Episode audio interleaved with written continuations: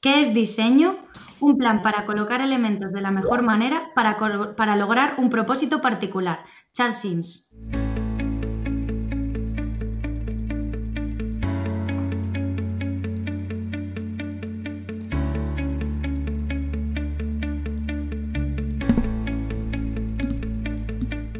Hola, ¿qué tal?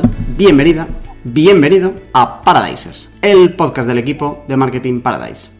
Te habla Jorge García, orgulloso cofundador de la agencia, y estás escuchando nuestro programa 58, en el que vamos a hablar de cómo el diseño influye en la experiencia de usuario.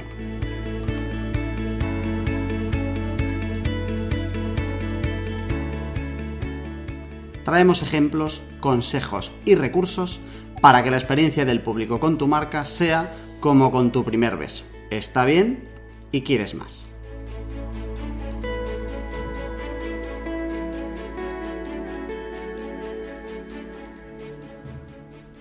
Y antes de preguntar a los compañeros de hoy cómo fue su primer beso, te digo primero que Paradises forma parte de Redcast. Redcast los mejores podcasts del mundo digital.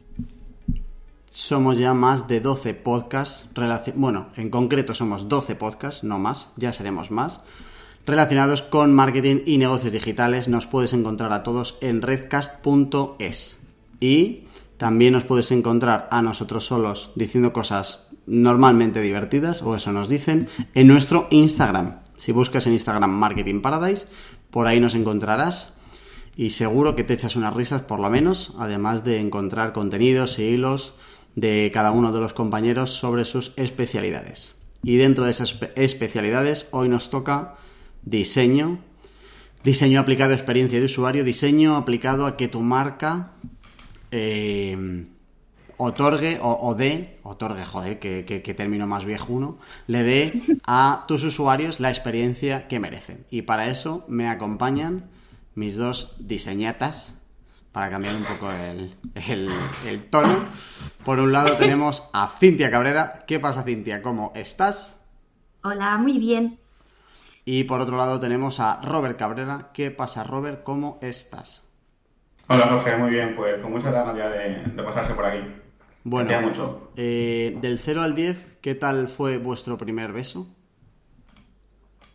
Uf, yo es que yo entre que no lo recuerdo y el primer beso, pues no es que sea muy allá, ¿no? ¿Es, una, ¿Es una pregunta o necesitas confirmación? No sé si responderte. Cintia, ¿tú guardas buenos recuerdos? Yo no, no, no, para nada, que va, que va. Vale, yo tampoco. O sea que si os vale, ah, estamos todos igual. Bueno, entonces hay que volver a grabar la entradilla, porque se supone que el primer beso tal, pero por lo que sea no. Bueno, venga, vamos a tirar. Em, experiencia de usuario, diseño aplicado, experiencia de usuario. Empecemos por lo básico rápidamente, Robert. ¿De, qué va esto? ¿Qué es esto de experiencia de usuario? Pues una definición rápida de experiencia de usuario sería que el proceso que lleva a cabo un usuario cuando interactúa con un producto. En este caso vamos a llevarlo aplicado a webs o aplicaciones. ¿Vale? Y la finalidad en todo caso es que la navegación de una web o una aplicación sea lo más sencilla posible. Y eh, pues en la experiencia de usuario, para que esta navegación sea sencilla, se estudian cosas como la facilidad de uso, el valor percibido, la utilidad y la eficiencia al momento de realizar tareas dentro de la aplicación o web. Así un poquito resumidillo, porque ya he habido podcasts en los que hemos, nos hemos explayado un poco más del tema, así que para compensarlo sería básicamente eso. Vale. Em, por confirmar entonces, esto ya va mucho más allá de quiero una web bonita. ¿Estamos de acuerdo? Exacto. Bien. Eh, entonces, eh, la experiencia de usuario no se mide con un me gusta o no me gusta, ¿verdad? No. Vale. Em, ¿Por qué tenemos que hablar de esto, chicos y chicas? Cintia, ¿por qué esto es importante? Mm, ¿Qué, qué tiene, ¿Por qué alguien que tenga una empresa debería tener en cuenta el programa de hoy? Más allá de por qué lo hacemos nosotros. Pues mira, a ver, la, importancia, sobre todo, que, hay dentro de la experiencia de usuario es como acabas de comentar tú, que antes eh, se preocupaba mucho la gente a nivel en sus webs, en sus aplicaciones, que fueran muy estéticas, muy bonitas, y ahora todo esto, pues eh, hay que pasarlo por encima, ¿no? ¿Por qué? Porque a día de hoy las webs eh, son mucho más complejas que antes, es decir, tienen muchas más funcionalidades. Debido a todo esto, pues muchas veces el usuario cuando intenta llegar a un punto determinado de tu web se pierde por el camino, ¿vale? Y lo que hacemos es pues que ese cliente desaparezca y abandone tu web y se vaya a otra persona que lo haga mucho más fácil, ¿vale? Eh, también, ¿por qué? Porque los accesos ahora mismo a las webs y a las aplicaciones los hacemos a partir de un montón de dispositivos muy diferentes. Entonces, cuanto más fácil sea tu web, más accesible es en cuanto a, dispositivos, ¿no?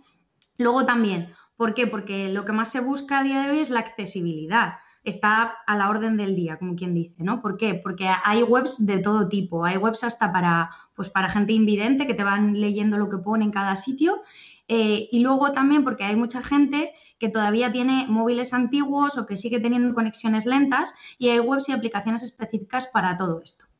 Entonces, ahora mismo no prima el que tú tengas un, producto único o de muchísima calidad, sino que se busca que tengas algo más. Entonces, una manera de, destacar por encima del resto es pues, con la experiencia de usuario, ¿vale?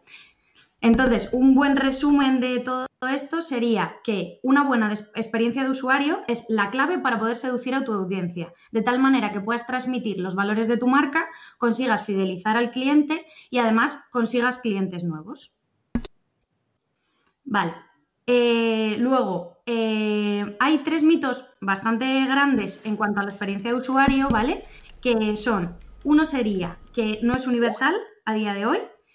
Eh, entonces, em, ¿por qué? Porque todos nosotros, como, como cada uno somos diferentes, ¿no? Pues cuando tú a lo mejor un proceso te resulta súper fácil llegar a un tipo de formulario o algo así, pues a lo mejor el resto no llegamos.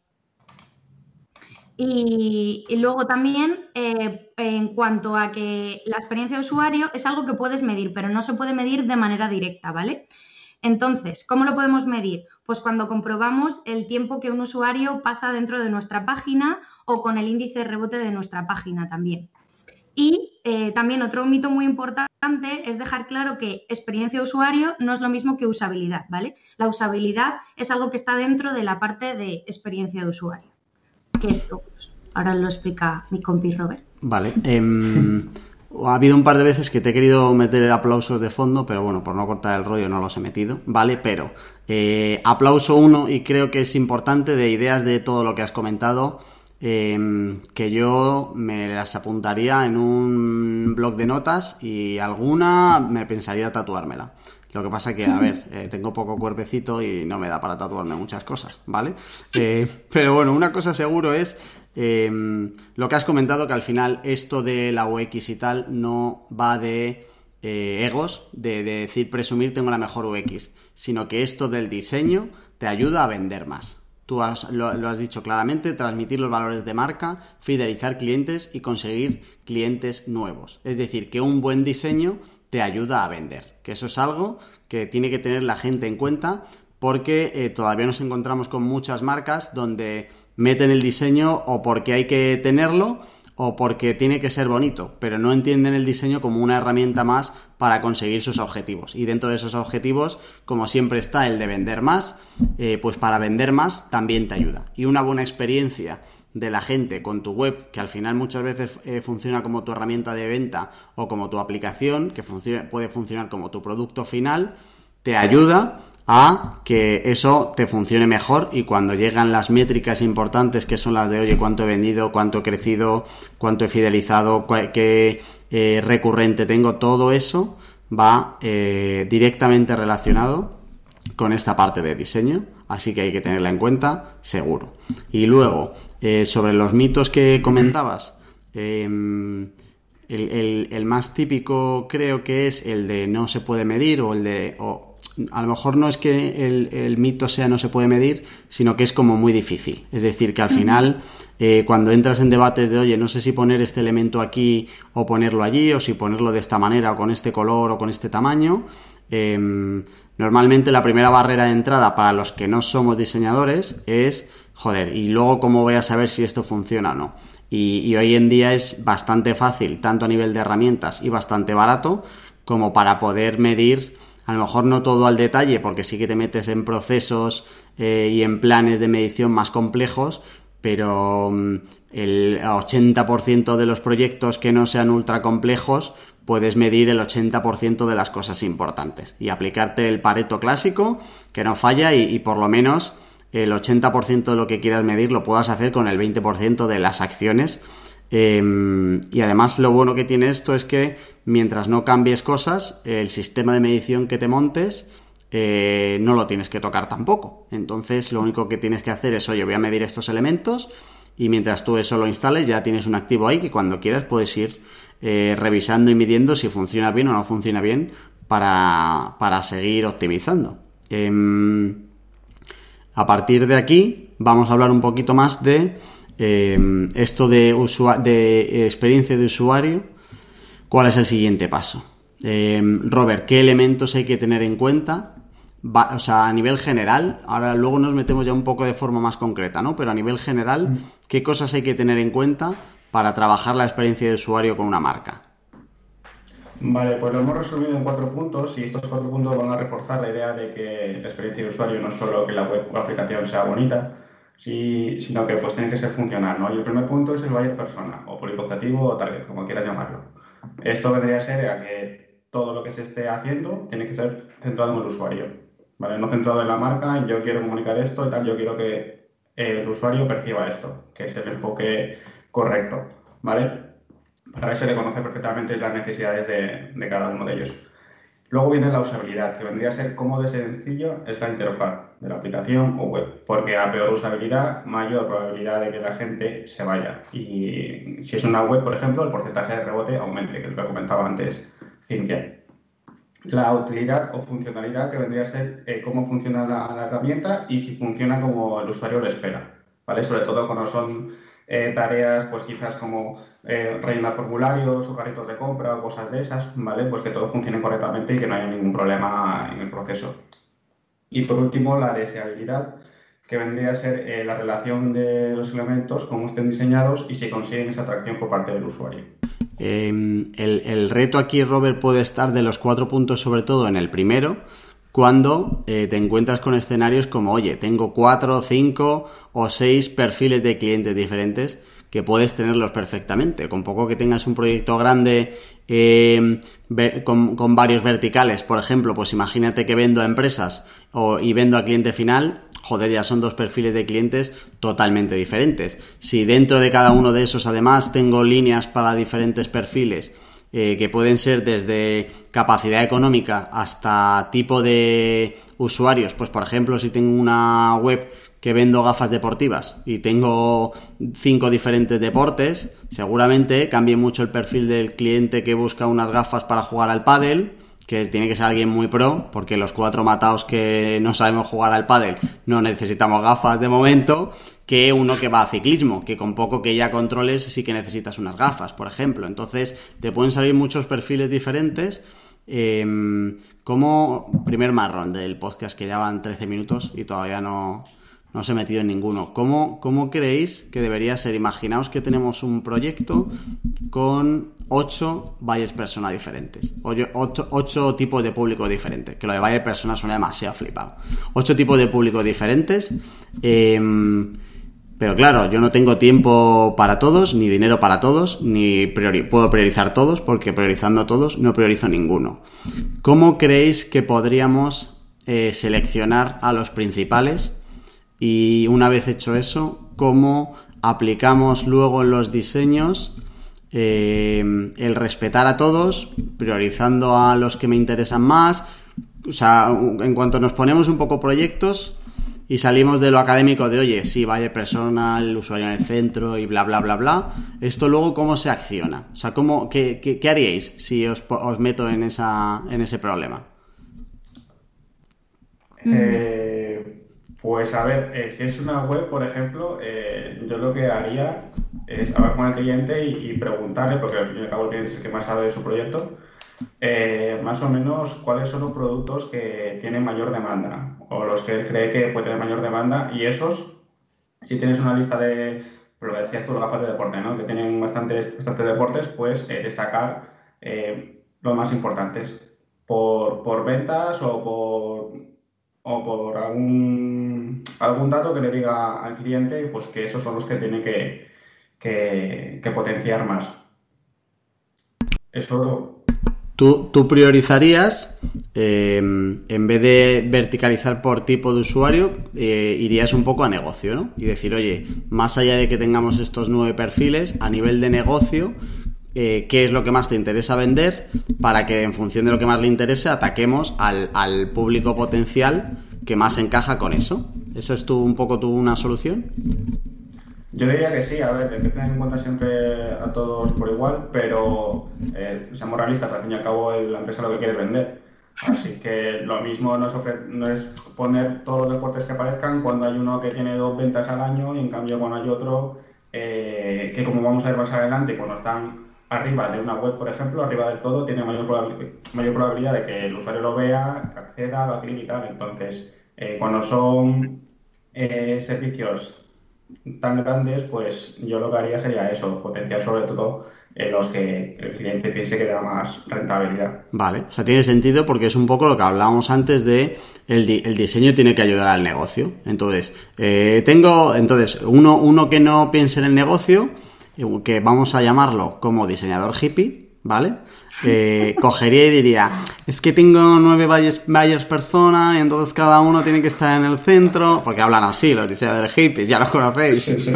y claro, y entonces pues, eh, es que ¿cómo vamos a hacerlo?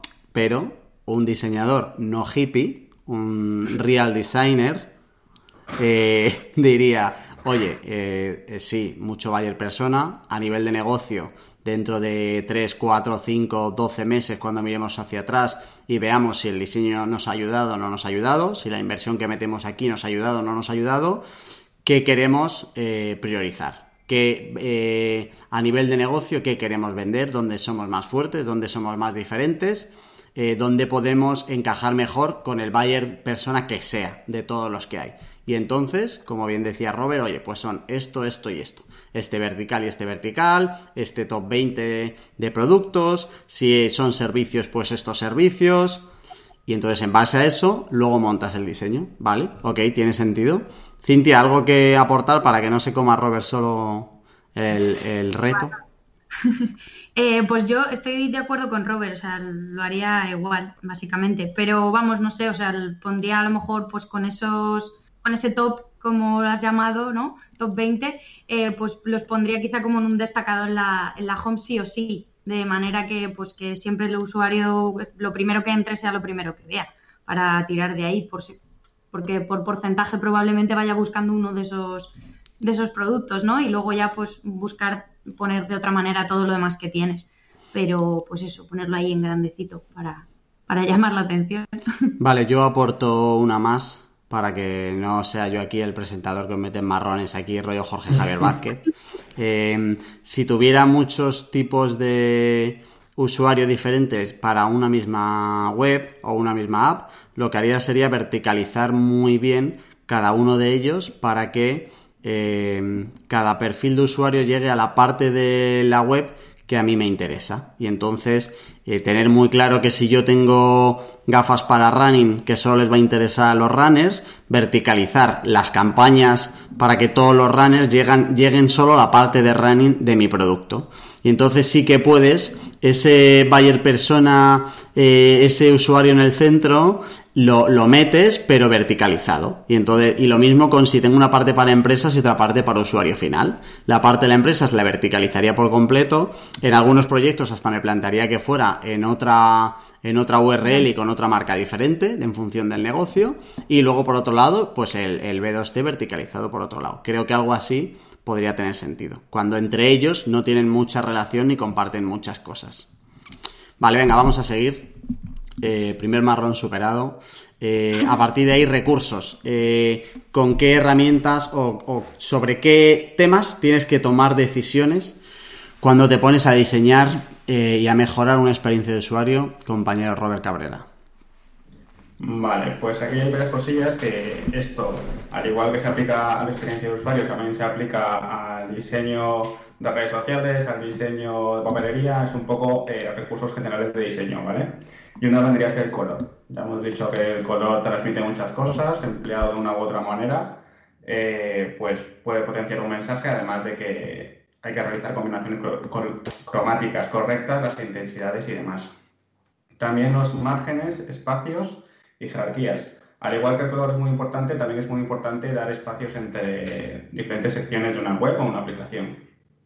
Eh, las tipografías, que también tenemos un podcast exclusivo de ello, eh, hablamos de la importancia que, tiene al momento de, transmitir un mensaje, el simplificar contenido, sobre todo en aplicaciones, porque en una web, pues bueno, tienes una pantalla grande y tal, y puede ser menos eh, pesado leer, pero una, una aplicación donde haya una parrafada enorme de leer pues es un poco menos eh, útil. Las imágenes, que es igual a velocidad de carga, es muy, es muy importante la experiencia de usuario, el que la imagen, o sea, la, web, perdón, cargue rápidamente y no tenga que esperar una vida para que vea el contenido. Y también el diseño responsive, que esto sería aplicado pues, a móviles, tanto en webs y aplicaciones, claro. Em, lo que comentabas de márgenes, espacios y jerarquías, también ayudan mucho a que la gente sepa un poco cuál es el orden de, lectura. Es decir, que, mm. em, que, quede bien claro qué es más importante y qué, va después de, otra. Porque no, no, o sea, si tienes un título grande y un texto eh, base, nadie se va a leer el texto base y luego va al titular. Entonces, eh, que tengas bien claro las jerarquías em, y una manera de establecer jerarquías, más allá de poner de arriba abajo, eh, es también con los tamaños, ¿no, Robert? O sea, el tamaño de la tipografía le ayuda a la gente a decir, oye, ¿qué leo primero y qué va después y qué va después para que haya un orden y no, y no haya fricción con, lo que, con el contenido? Claro, el tamaño, incluso hasta las negritas. Ahora que totalmente, toda la gente más que leer escanea, pues el uso de negritas o viñetas, todos esos elementos que hacen que la lectura sea mucho más rápida, pues oye, genial para que el usuario tenga una experiencia de usuario mejor. Aquí hay, aquí hay un par de elementos, bueno, hay un par o tres, que sí que serían complicados de medir.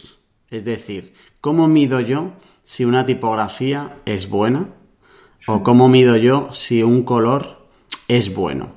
O sea, eh, eh, lo digo porque al final antes decíamos, no, uno de los mitos es que no se puede medir. No, hombre, no, claro, hombre, claro que se puede medir, joder, es que hay varias cosas decís.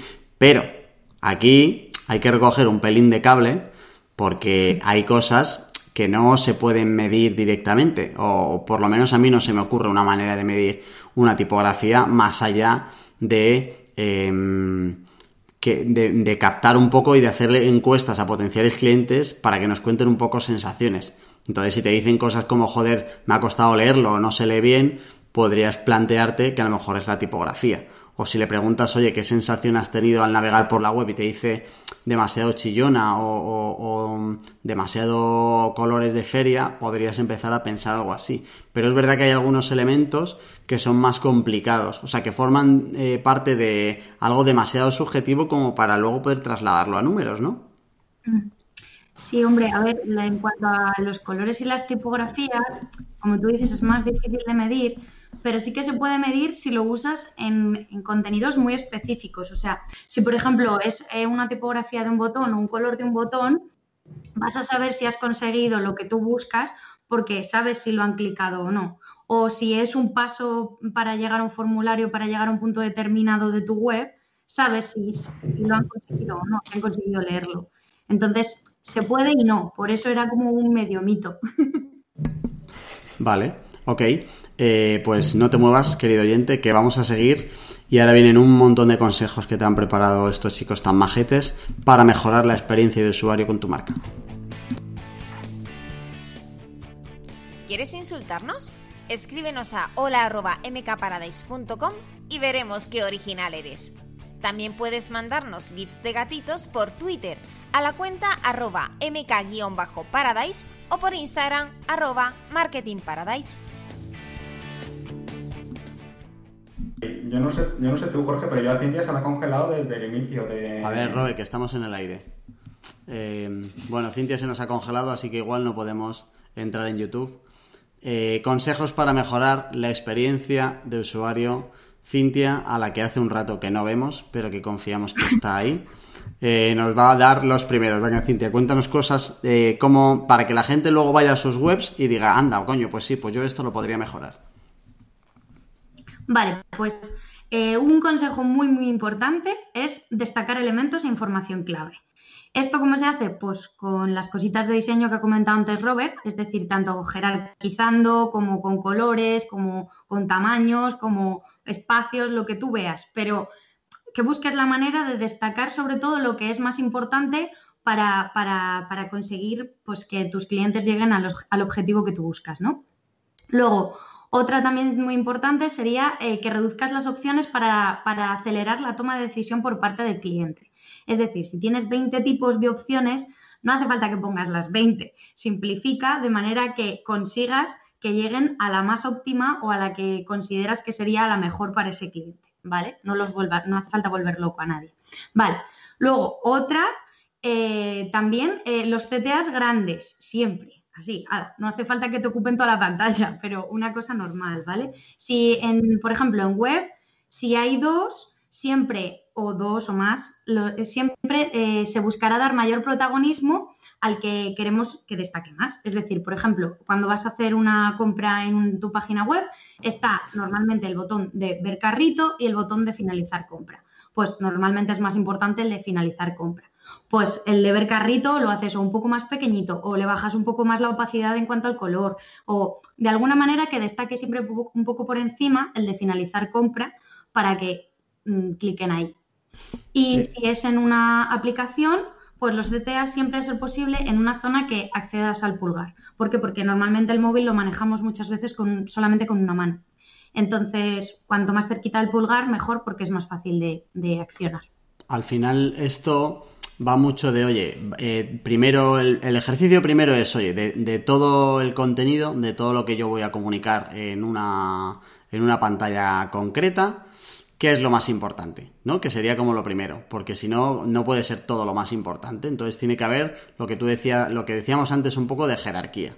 Em, y en función de qué es lo más importante, luego te vas al diseño y dices, oye, lo más importante tiene la importancia que merece, que al final es, oye, eh, si mi CTA principal o el objetivo principal de esta pantalla es que la gente vaya al carrito, ¿está el carrito lo suficientemente accesible y destacado para que el objetivo funcione o no funcione, ¿no? Que sería un poco. Y luego a partir de ahí es cuando eh, yo creo que este ejercicio incluso muchas veces lo tiene que hacer el cliente hasta aquí, ¿vale? Pero eh, el cómo es donde entráis vosotros, ¿vale? Eh, también, también entráis en el qué, ¿no? Pero el cómo al final es, oye, ya teniendo claro un poco cuáles son los objetivos de esta pantalla, ¿cómo puedo yo a través del diseño conseguir que esos objetivos se cumplan. Y ahí es cuando entra la jerarquía, la tipografía, los tamaños, los colores, lo que hablábamos antes un poco, que tiene que ir orientado a objetivo. Al final, cada pantalla, eh, sea una app o sea una web, cada pantalla diferente del producto tiene unos objetivos concretos. Y el objetivo de una ficha de producto es añadir al carrito, el objetivo de una página de servicios puede ser rellenar un formulario, lo que toque. Y cuando em, ya tenéis claro el objetivo de cada pantalla es cuando toca a través del diseño cumplirlo. ¿Estamos de acuerdo? ¿Puede ser un poco explicación para muggles, no diseñadores? Sí, o sea, sería como un qué, un para qué y luego un cómo. Es decir, yo tengo un producto, ¿qué quiero hacer con ese producto y cómo lo hago para conseguir eso que busco? Vale, vale, genial. Vale, más cositas, Robert.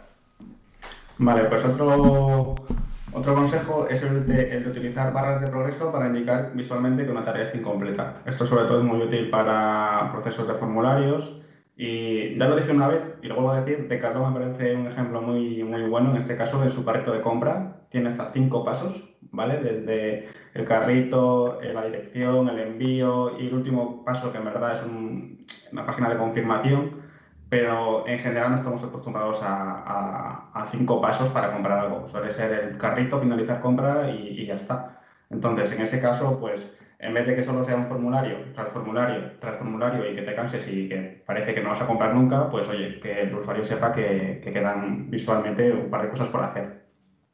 Luego, el de los errores 404, ¿vale? Que esto por defecto siempre está el típico resultado de página no encontrada y ya está.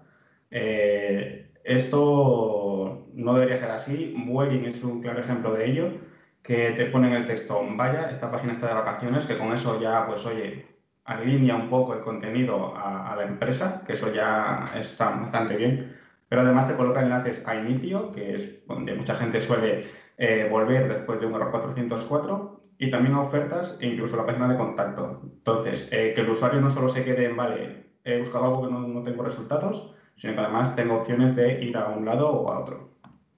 Y uno más sería el de no esperar a que el usuario cometa un error para decírselo. Volvemos con el tema de los formularios.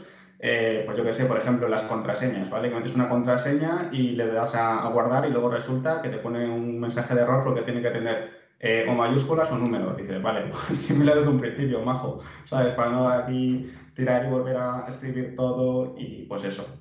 Que el usuario eh, lo sepa desde un principio antes de, que cometer un, de cometer un error.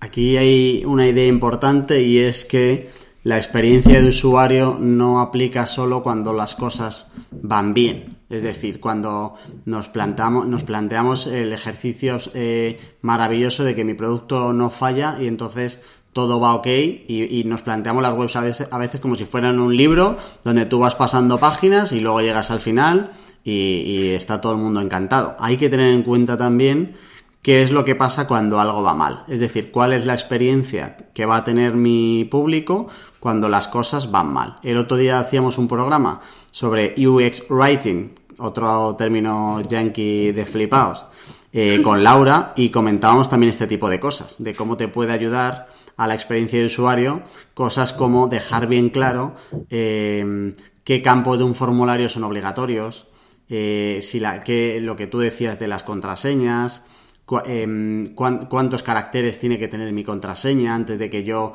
ponga 1, 2, 3, 4 y me digas lo sentimos, explicar también eso, explicar qué, qué, elementos tengo que incluir o qué tengo que hacer para mejorar lo del error 404 exactamente igual, ¿vale? Pues me ha dado un error. ¿Qué, qué opciones le estoy dando al usuario que no sea el cerrar la página? ¿Le estoy llevando a otro sitio? ¿No le estoy llevando a otro sitio?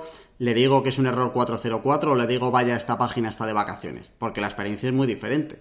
Le, estás, le estás dando algo muy diferente al usuario si le dices vaya esta página está de vacaciones siendo Vueling que si le dices error 404 lo sentimos no hemos podido ayudarle. Cambia muchísimo la percepción para la gente. Y este tipo de cosas son más difíciles de medir, pero no hace falta ser el marquetero del año para saber que la opción de vaya, esta página está de vacaciones es mucho más cariñosa y está mucho más trabajada que la página de error 404. O sea que al final hay cosas que no necesitas tampoco hacer un test A, B, C, D para saber que entre error 404 y vaya, esta página está de vacaciones, joder, hay mucho, mucha diferencia y una está bastante mejor que la otra. Venga, Cintia, ¿qué más? Vale, pues otro consejo sería eh, que hagas el registro, el registro opcional, ¿vale? Porque nos ha pasado a todos, ¿no? ir tan contento una web, meterte, ir a hacer una compra normal y de repente cuando vas a finalizar la compra te dice tienes que registrarte en la web, tienes que ser usuario para poder finalizar tu compra.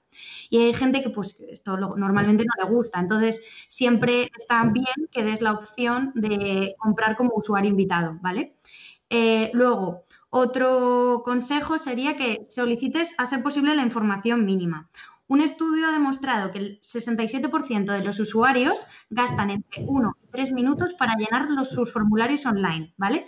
Entonces, los expertos normalmente eh, recomiendan que, se utilice solamente un minuto, que, tengamos que utilizar solamente un minuto para rellenar estos formularios.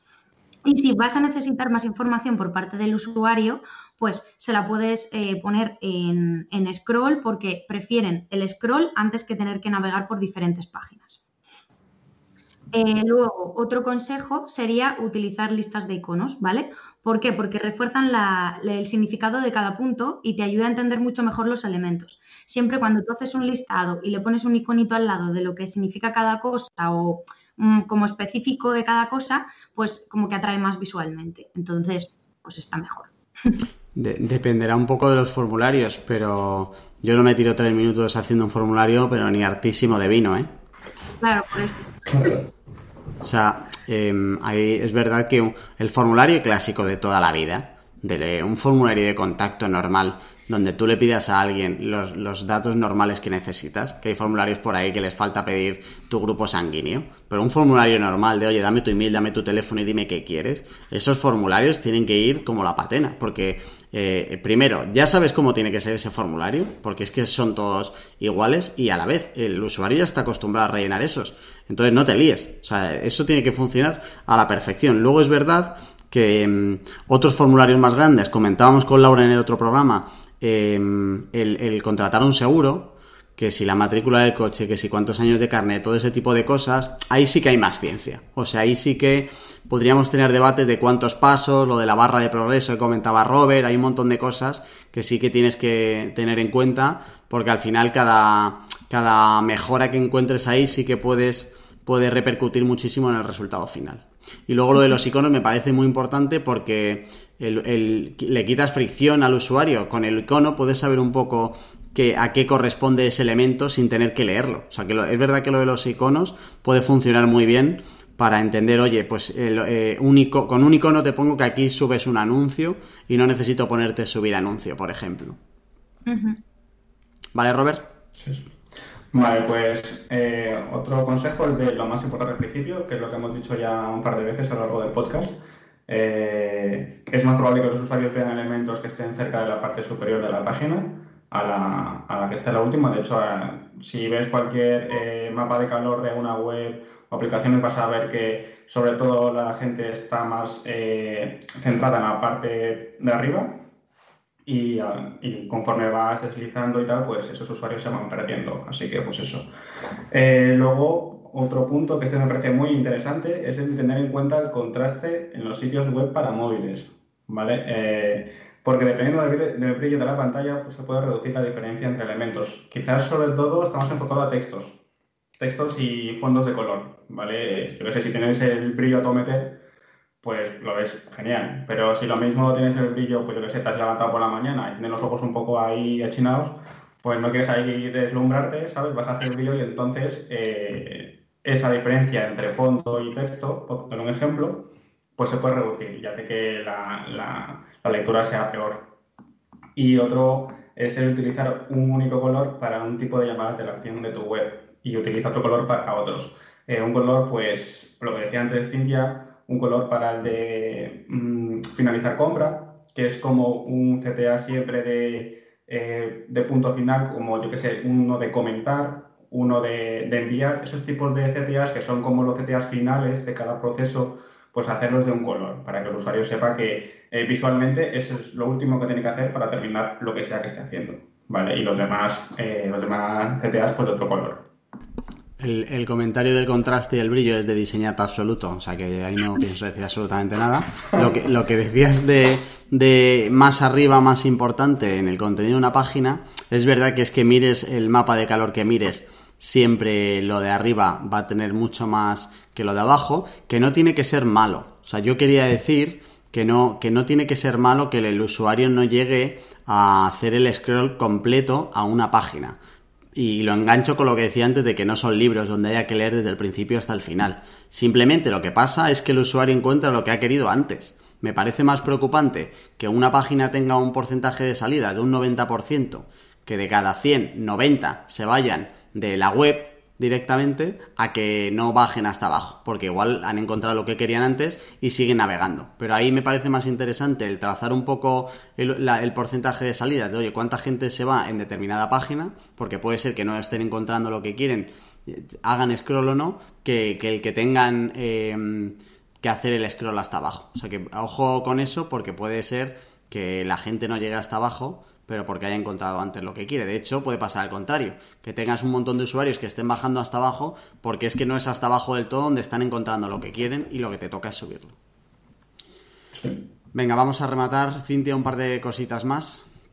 Vale, pues eh, sería que alinees siempre que puedes es decir, si tenemos un formulario, volvemos otra vez a los formularios, los, aniles, los alines, perdón, todos en una sola fila, de tal manera que con un simple escaneo vea tu cliente todo lo que va a tener que rellenar y no vaya de un lado a otro buscando qué tiene que poner y qué no tiene que poner. ¿vale? Y luego, eh, los acordeones. Los acordeones, los acordeones son súper importantes porque cuando queremos poner un texto súper largo, si tenemos la típica flechita para plegar y desplegar, pues visualmente la página nos queda mucho más cortita, mucho más visual y él solamente va a desplegar la información que le sea necesaria. Buen recurso los acordeones, ¿eh? cuando tienes mucho contenido, que no te obligue a cargar una nueva página, que tengas que mandarla a otro sitio y que además sea el usuario el que decida que le interesa. Y eso sí que puede ser fácil de medir. Es decir, tú puedes medir rápidamente qué acordeones se abren más y cuáles se abren menos para entender qué contenido le interesa más al usuario y cuál menos. Eso sí que puede ser muy chulo. Vale chicos, pues siento lo de vuestro primer beso. Gracias por pasaros por aquí y nos vemos en otra. Gracias a ti, Jorge. Gracias. Y a ti, querido oyente, espero que tuvieras un buen primer beso. Si nos lo quieres contar, mkparadise.com barra paradisers, ahí nos puedes contar eso, pero también puedes ver los recursos de este programa, puedes ver el resumen, puedes ver los ejemplos, puedes ver artículos relacionados y podcast relacionados que ya hemos sacado, ahí lo tienes todo. Eh, déjanos una reseñita por favor en iTunes o en iBox si te parece bien y si te hemos ayudado. La semana que viene tenemos podcast sobre estrategia para blogs. Si estás pensando, tienes un blog de empresa que no te esté funcionando bien, vamos a hablar con Sara y con Laura sobre cómo diseñar una estrategia desde el principio para un blog corporativo. Así que si no lo has hecho ya, suscríbete a Paradisers para poder decir eso de yo ya les conocía antes de que fueran famosos. Hasta la semana que viene.